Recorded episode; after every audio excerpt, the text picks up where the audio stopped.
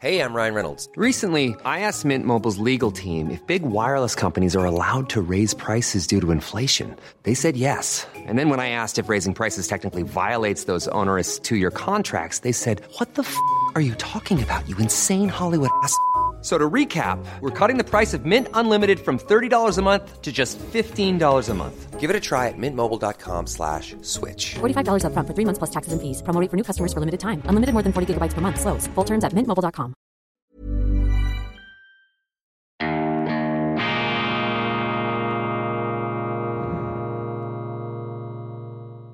Grüezi miteinander. Einen wunderschönen guten Morgen, meine sehr verehrten Damen und Herren. Ich darf Sie herzlichst begrüßen bei Weltwoche Daily, die andere Sicht. Unabhängig, kritisch, gut gelaunt am Montag, dem 9. Mai 2022. Verpassen Sie auf keinen Fall im Anschluss an diese Sendung meine internationale Ausgabe. Dort werde ich mich äh, intensiver mit den Theorien von John Mearsheimer auseinandersetzen, einem der führenden amerikanischen Politologen und einer ziemlich einsamen Stimme mit äh, ganz anderen Deutungen zum Ukraine-Konflikt. Mearsheimer, ein wirklich äh, sehr renommierter amerikanischer Gelehrter, Professor an der ähm, University of Chicago, das ist eine der hochrangigsten US-Universitäten. Mearsheimer hat äh, schon seit oder vertritt schon seit vielen Jahren die These, dass nicht äh, Putin, sondern der Westen die Hauptverantwortung für das Desaster in der Ukraine trage und ich werde auf seine Thesen in der internationalen Ausgabe etwas vertieft eingehen. Jetzt aber zu den Aktualitäten die G7-Staaten haben ein Erdölembargo gegen Russland beschlossen. Die Europäische Union überlegt sich äh, hier ähm, nachzuziehen. Und die Frage stellt sich natürlich, bringen diese Sanktionen etwas oder bringen sie nichts? Ich bin da ein sehr, sehr großer Skeptiker. Ich glaube, dass das eine falsche Politik ist einfach eine wirkungslose Politik, auch eine Symbolpolitik und vor allem auch eine Politik, also eine Symbolpolitik des äh, guten Gewissens. Man möchte zeigen, dass man etwas macht, man möchte ein Zeichen setzen, man möchte zeigen, dass man nicht einverstanden ist mit dem, was eine andere Großmacht ähm, tut. Und zweitens natürlich dann aber das Problem, ob diese Sanktionen nicht äh, ein Schuss äh, ins eigene äh, Knie bedeuten. Das ist ja dann immer die zweite drängende, brenzlige Anschlussfrage, die sich stellt. Und äh, über die Wirkungslosigkeit von Sanktionen brauchen wir ähm, in den Iran zu schauen. Der Iran etwas kleiner, aber vielleicht in einer ähnlichen Situation wie Russland, auch sehr rohstoffreich, isoliert in einen Sanktionskäfig eingesperrt seit vielen Jahren durch die sogenannte Weltgemeinschaft, hat jetzt nicht dazu geführt, dass die Iraner da komplett auf dem Zahnfleisch gehen, ganz im Gegenteil, sie finden eben immer wieder andere Abnehmer für ihre Rohstoffe. Und ich glaube, es ist eine Illusion zu glauben, dass Russland, das flächenmäßig größte Land der Welt, ähm, quasi ausgehungert wird, wenn die Europäische Union und die G7-Staaten Russland kein Öl mehr abkaufen. Die werden das äh, an anderen Ländern noch so gerne ähm, äh, äh, dann äh, abgeben können. Zum Beispiel Indien ist ein, ein großer Abnehmer, aber es gibt viele Staaten, die sich auch nicht an den Sanktionen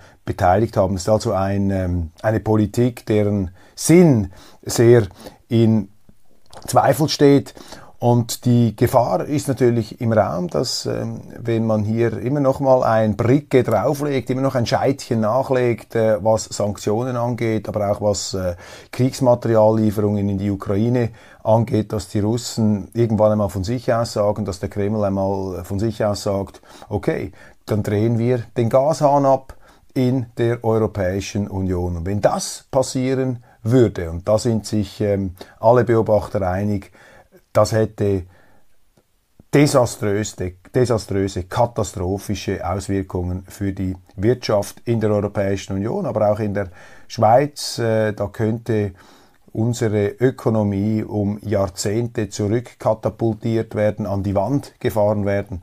Das sind hier mögliche Szenarien, die im Raum stehen. Beim Ölembargo, da stelle ich auf Experten ab. Da habe ich keine Insider-Informationen. Ähm, da stelle ich auf Experten ab, da sagt man, dies sei verschmerzbar. In den Medien zeigt sich nun eine kritischere Haltung gegenüber der Organspende. Das ist ja ein Thema, das in der Schweiz sehr bewegt. Ähm, ein neues Gesetz steht da zur Abstimmung und zwar früher musste man ausdrücklich seine Einwilligung geben, ob man nach dem Tod beziehungsweise in dieser Zwischenphase, wo das Leben noch nicht ganz ausgehaucht ist, der Körper noch warm ist, ob man dort äh, seine Organe spenden möchte. Das musste man früher ausdrücklich erlauben und jetzt möchte eben dieses Gesetz ähm, das aufweichen und sozusagen das Umgekehrte verlangen, dass man das zu Lebzeiten verbieten muss explizit. Und wenn man es nicht explizit verbietet, dann kann man in dieser eben Übergangsphase zwischen Leben und Tod ausgenommen werden. Und das hat eine große Diskussion empfacht. Ich habe ein bisschen unfreiwillig, könnte man sagen. Das ist jetzt nicht mein ähm, Stammthema, vielleicht äh, unfreiwillig etwas dazu beigetragen, denn ich ähm, habe mich äh, dazu äh, geäußert, äh, schriftlich während der entsprechenden Debatten im Nationalrat, war da auch in Diskussionen verwickelt mit Kollegen in der Parteienlandschaft, gerade auch in der SVP, wo ich zu Hause bin, haben sich da unterschiedliche Perspektiven abgezeichnet. Ich bin ein klarer Gegner dieser ähm, ähm, erleichterten Organspende ich finde es äh, falsch, wenn der Staat hier sozusagen ein Übergriffsrecht für sich reklamiert, quasi mein Körper gehört dem Staat, es sei denn, ich verbiete ihm das explizit. Ich habe das damals in ziemlich ähm, ja, anschauliche Bilder versucht zu bringen, habe dann geschrieben, ja, wenn der Körper noch warm ist, stehen Sie eigentlich schon mit Skalpellen ähm, um mich herum. Die Hand des Staates, die kalte Hand des Staates greift unter Umständen nach meiner Leber und nach meiner Niere. Das ist für mich ein, steht für mich im Widerspruch mit der eigenverantwortlichen, freiheitlichen Tradition unseres Landes. Das steht dem Staat hier nicht zu, die Menschen sozusagen ähm, automatisiert als Ersatzteillager ähm, verwenden zu können, wie wenn wir als Wracks auf einer äh, ja, Autokarosserie, auf einem Autofriedhof landen und dort werden dann äh, die einzelnen Teilchen rausgeschraubt, da dort der Kotflügel, da vielleicht der Vergaser. Das sind für mich alles etwas äh, grauenerregende Vorstellungen. Ich bin ein Befürworter der früheren Lösung. Jeder soll Organe spenden, der das will. Ich habe dagegen überhaupt nichts einzuwenden.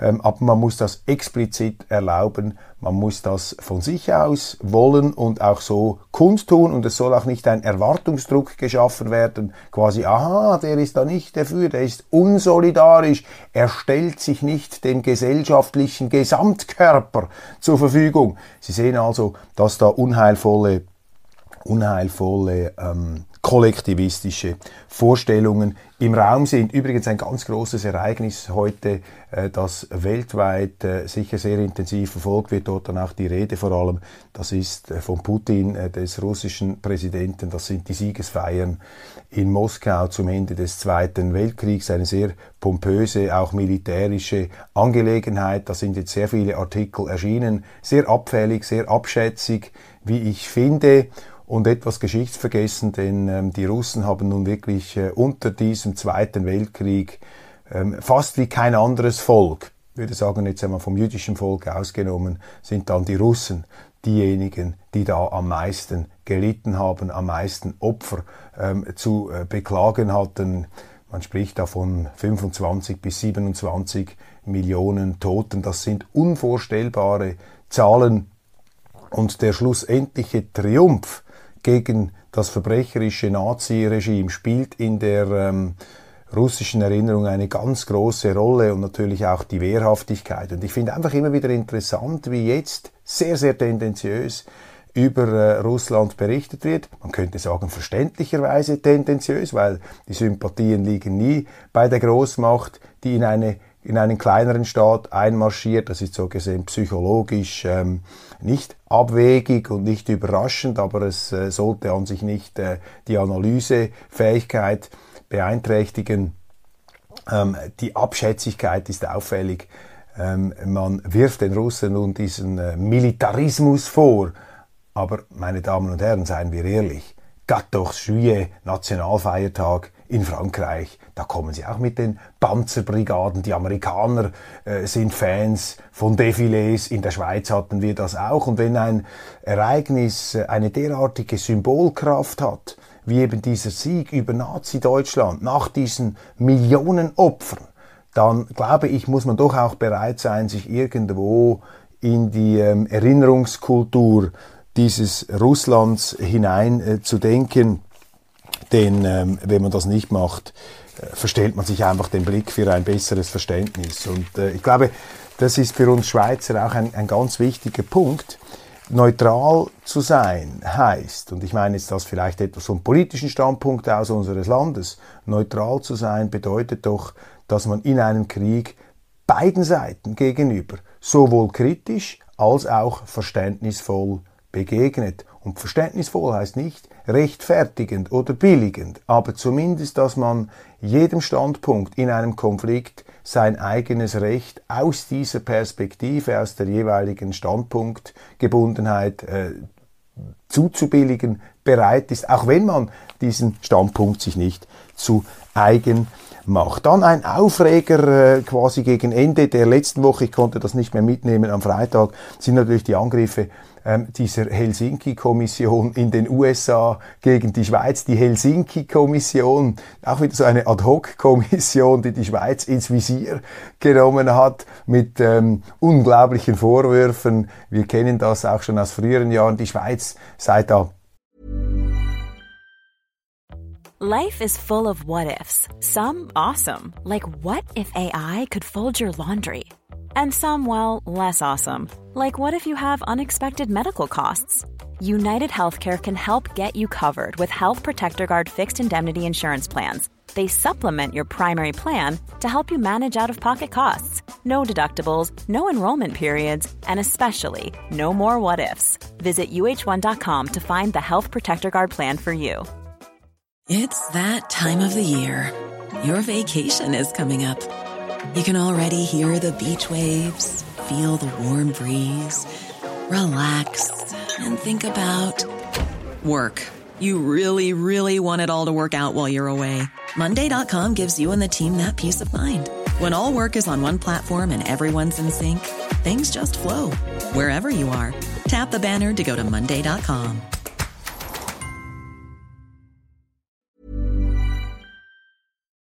gleichsam ein williger Helfer von Putin. Wir hätten noch viel zu wenig Geld abgenommen diesen Oligarchen. Der neue, neues Kriminalität, ein neuer Verbrecherbegriff, das ist der Oligarch, natürlich total unscharf. Oligarch ist das, was die, den, die den Oligarchen das Geld wegnehmen wollen, als Oligarch definieren, die Gerichtshöfe der Moral, ohne jede Prozessordnung. Und das ist für mich eine ganz fragwürdige Kommission, diese Helsinki-Kommission, unseriös. Da steckt auch der ähm, ominöse Bill Browder dahinter. Ich kenne Bill Browder. Bill Browder, ein amerikanischer Investor, äh, ich glaube sehr vermögend, man weiß das ja nicht so genau, aber ähm, der war in Russland tätig, war ein Lobsänger von Putin, meine Damen und Herren, dieser Bill Browder. Sie haben über ihn viel lesen können in den letzten Tagen.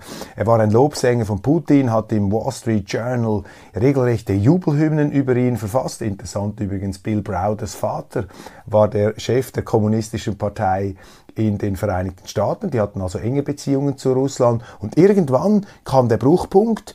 Äh, Browder äh, bekam Probleme mit dem russischen Staat. Der russische Staat hat sich auf den Standpunkt gestellt, dass diese Geschäfte von Browder nicht in Ordnung seien. Browder hat natürlich von Willkür und Enteignung gesprochen und da steht da Meinung gegen Gegenmeinung. Browder äh, konnte nicht mehr nach Russland gehen etc. etc. Und von dort dann hat er einen Kreuzzug geführt und zwar einen aktiven. Er hat damals äh, ja, schon in den 2000er Jahren die Chefredaktoren der großen Zeitungen aufgesucht, um ihnen ein drastisches Bild da dieses ähm, dieses Graf Dracula äh, im Kreml in Anführungszeichen äh, näher zu bringen. Und jetzt also dieser Bill Browder, Chefankläger der Schweiz. Auch noch eine Fußnote interessanterweise. Browder hat sich mal mit dem Spiegel angelegt hat äh, eine Reportage, eine Recherche des Spiegels ähm, rechtlich ähm, angreifen wollen, weil die aufgedeckt haben, dass viel von dem, was er im Zusammenhang mit einem anderen Fall äh, erzählt und berichtet hat, einfach so nicht stimme.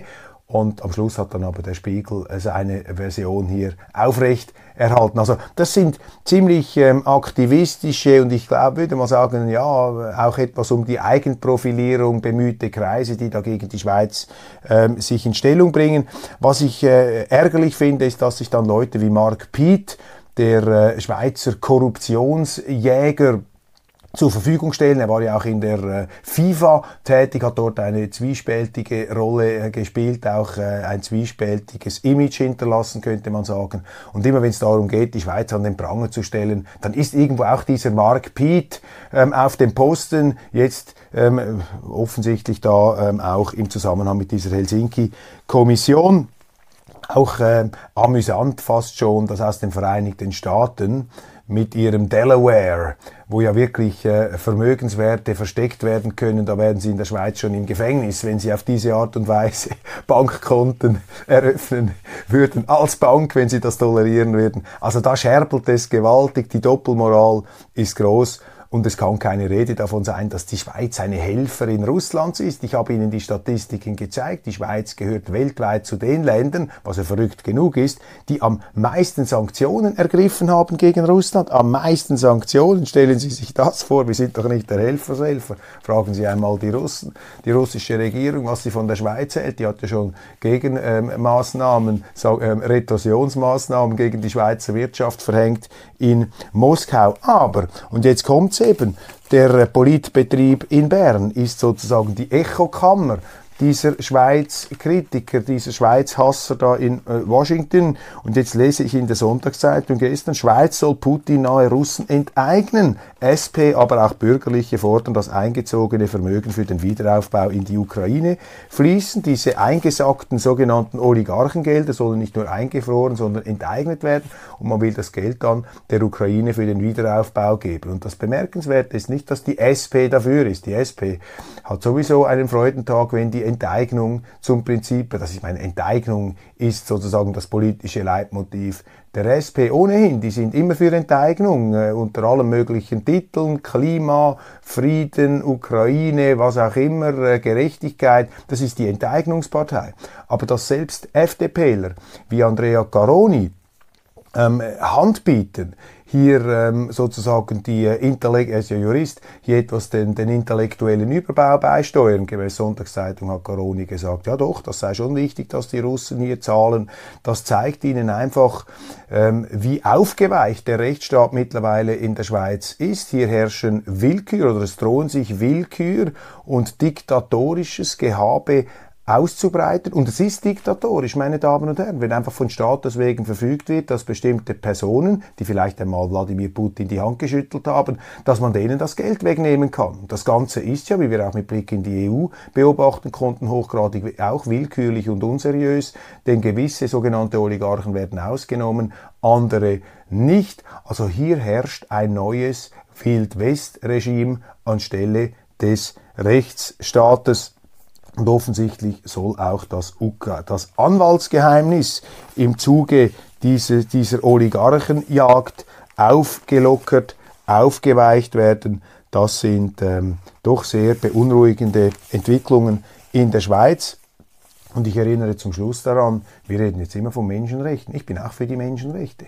Aber das Recht auf Eigentum ist auch ein Menschenrecht, meine Damen und Herren. Und bevor man jemandem das Eigentum wegnimmt, muss man doch äh, ganz, äh, ganz äh, bestimmende, wasserdichte Gründe haben. Andernfalls ist man da mit einem Bein bereits ein Verbrecher.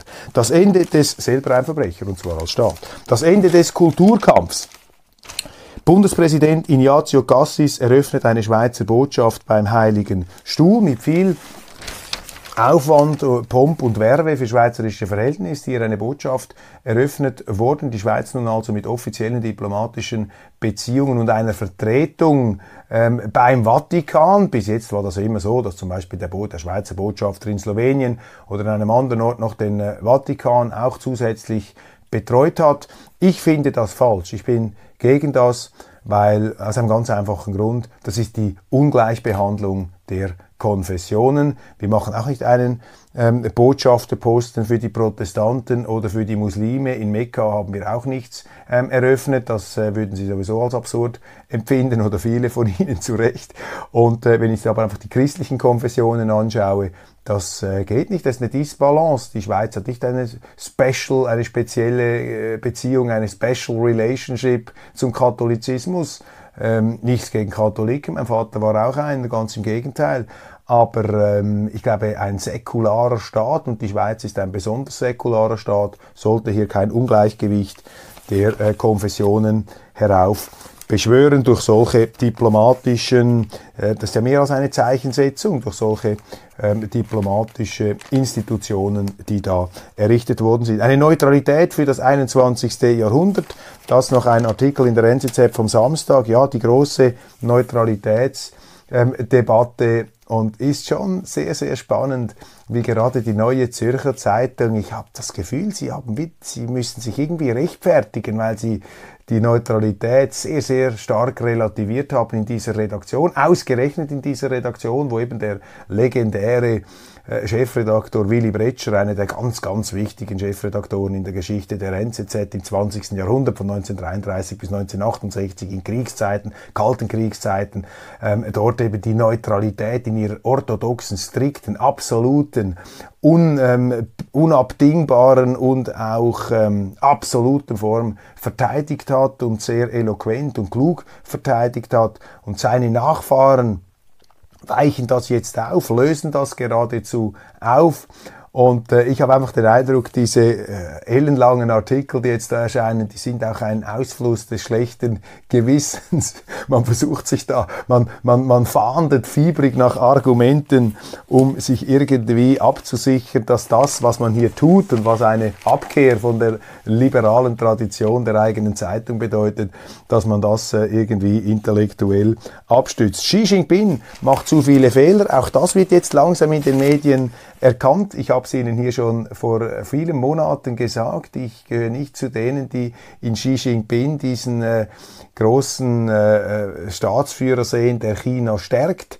Ähm, soweit ich das beurteilen kann aus der kleinen Schweiz heraus, ähm, macht Xi Jinping tatsächlich sehr viele Fehler und die Lockdown-Politik äh, jetzt da auch äh, in den Großstädten soll ja bis Mai, Ende Mai weitergehen und da schlägt er natürlich mit der Axt riesige Wunden in die chinesische Volkswirtschaft. Auch Schweiz am Wochenende, das ist ja quasi das Samstags ähm, der Aargauer Zeitungsmediengruppe, der CH Mediengruppe, die mit der NZZ äh, eng verbandelt ist und ihr im Inland da vielleicht etwas äh, aus dem Aargau heraus den Rang abzulaufen versucht. Und diese Schweiz am Wochenende, ich finde das auch sehr amüsant und fast schon wieder heiter, äh, betreibt einen regelrechten Personenkult um den Aargauer FDP Chef Thierry Burkhardt, den haben sie jetzt also wirklich fast schon Pravda-mäßig inszeniert hier. Erinnert etwas an sowjetische Zeiten oder an Kenia. Ich war 1989 mal in Kenia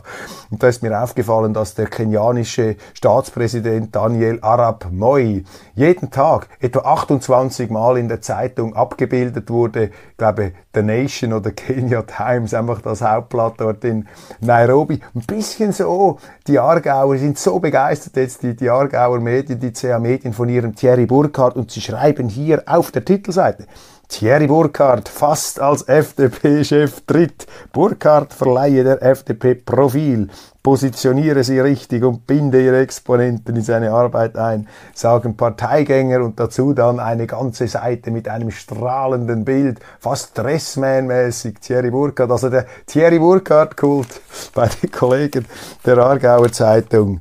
Er, ähm, ja, ähm, übertrifft, übertrifft alles. Äh, was wir uns hier im protestantischen Zürich an ähm, Personenheiligsprechung jemals gestatten würden. Die Medien, das ist noch interessant, die Medien, die ukrainischen Medien beklagen sich über Zelensky, weil der das Informationsmonopol in diesem Krieg dermaßen an sich gerissen hätte, dass äh, die äh, regulären Journalisten da irgendwie unter die Räder kommen.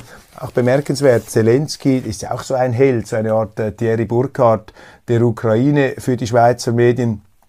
Und dieser Zelensky hat ja kurzerhand einfach mal, glaube ich, elf Oppositionsparteien verboten, selbstverständlich alle russischen